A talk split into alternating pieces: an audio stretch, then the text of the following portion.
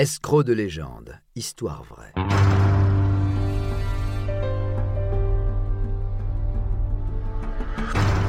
Un programme studio minuit. Une idée originale de John Mack. Musique David Rampillon. Narration Patrick Blandin. Enregistrement et montage Patrick Martinez-Bourna. Le collier de Marie-Antoinette.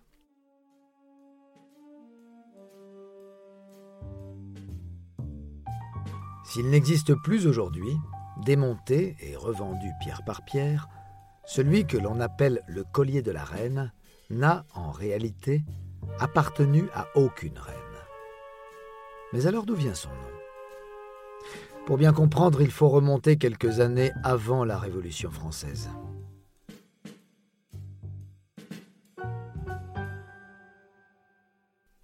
Le roi Louis XV, comme chacun sait, avait plusieurs courtisanes. Souhaitant faire un cadeau à sa favorite, Madame du Barry, il commanda en 1772 un bijou au-delà de toute beauté au joaillier de la couronne, le saxon Charles-Auguste Bohémer et Paul Bassange, originaires de Leipzig. Depuis des années, il parcourait toute l'Europe afin de se procurer les plus beaux diamants.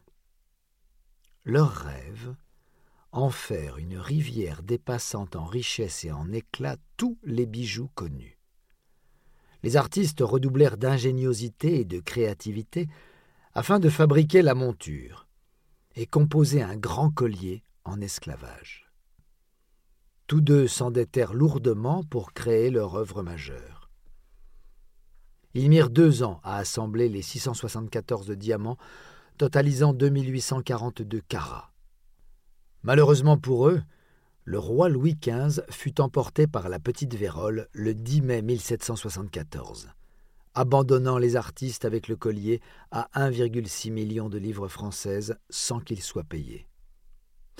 C'est son petit-fils, Louis XVI, qui hérita de la couronne à vingt ans seulement. La mort prématurée de ses deux aînés en avait fait l'héritier sans y avoir été préparé.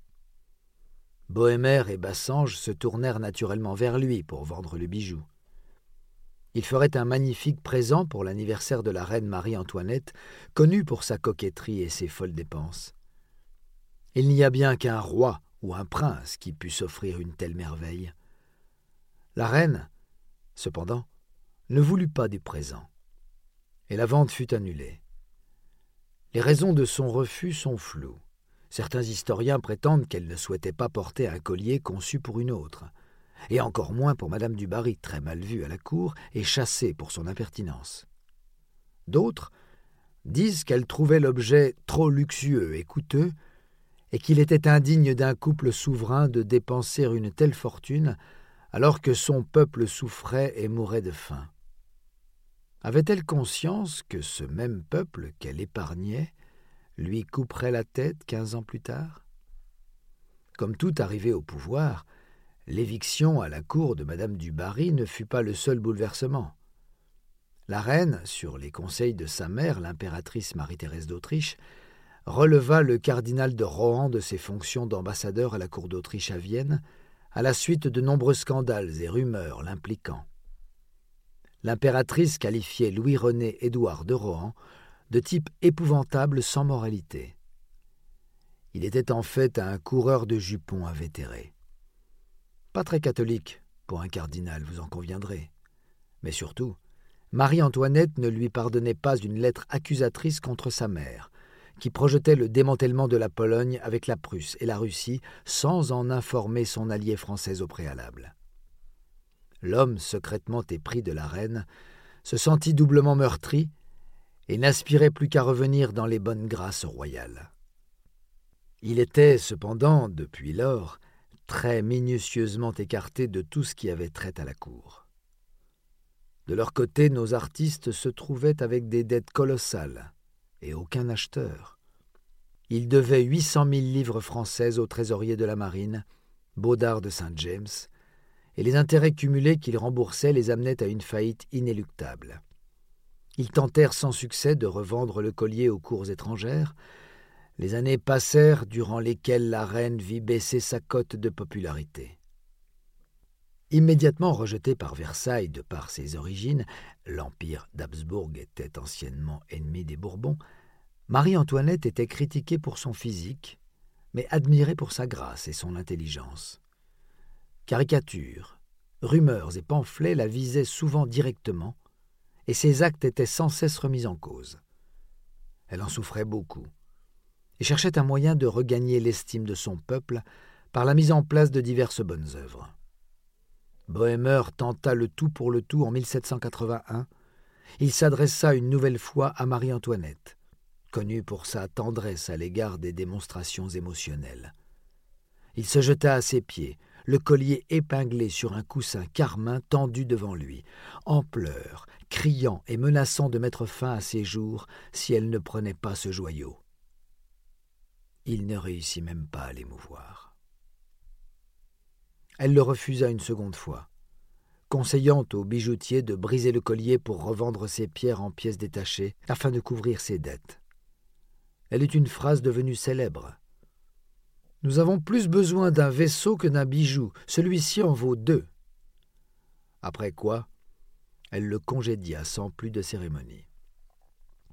C'est dans ce climat tendu que le cardinal entreprit une liaison avec la très noble, mais totalement désargentée, Jeanne de Saint-Rémy de Valois, comtesse de la Motte.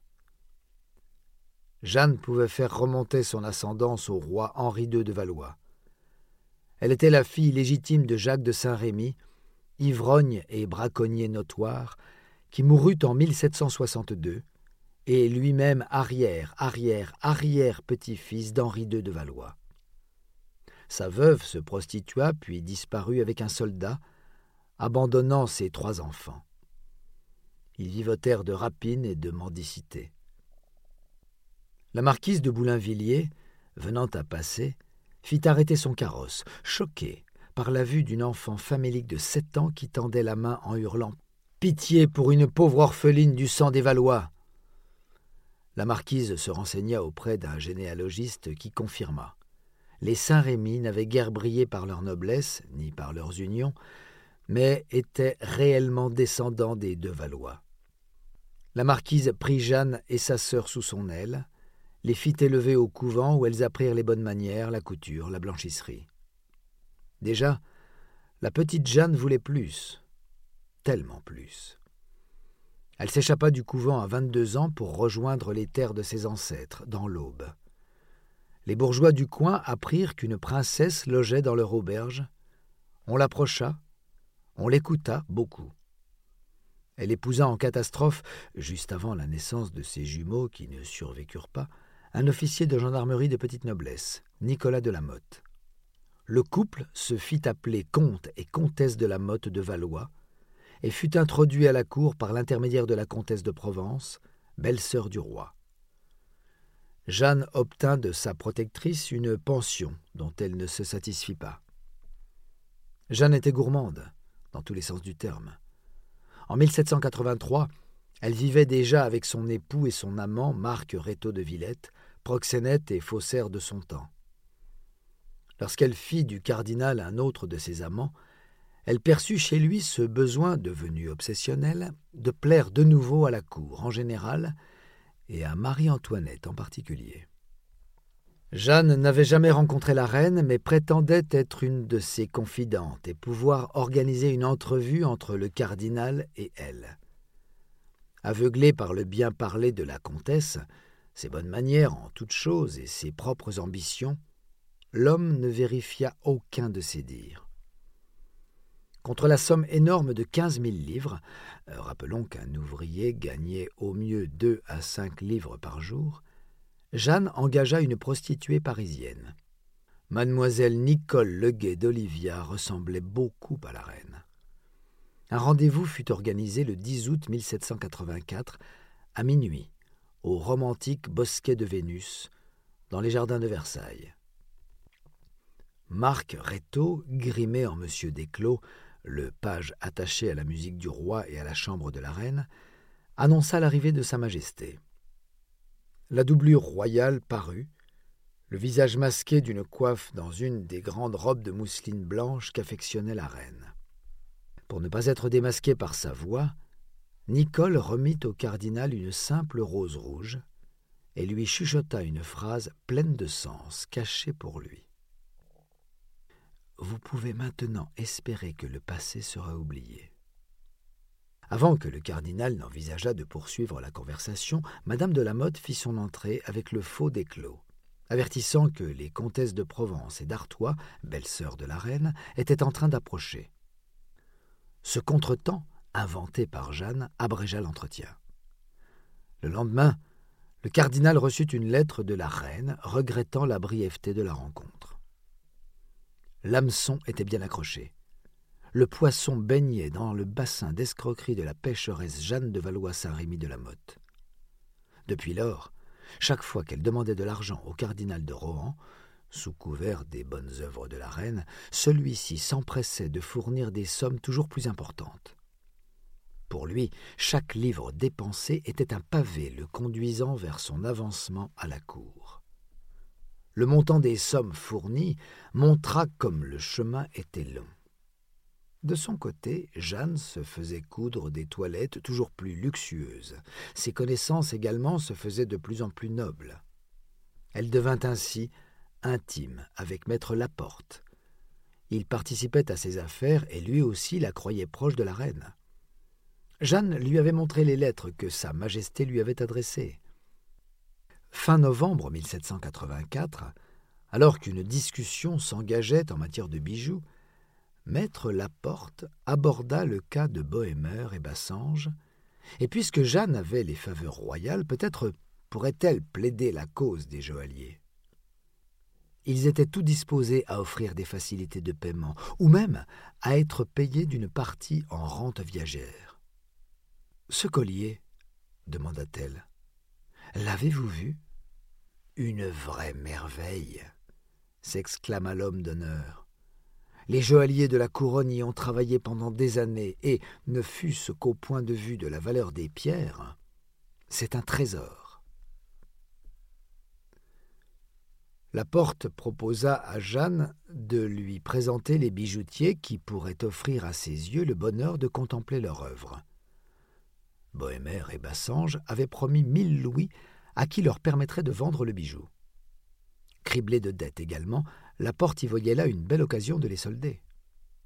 Rendez-vous fut pris le 29 décembre entre Jeanne et Bassange.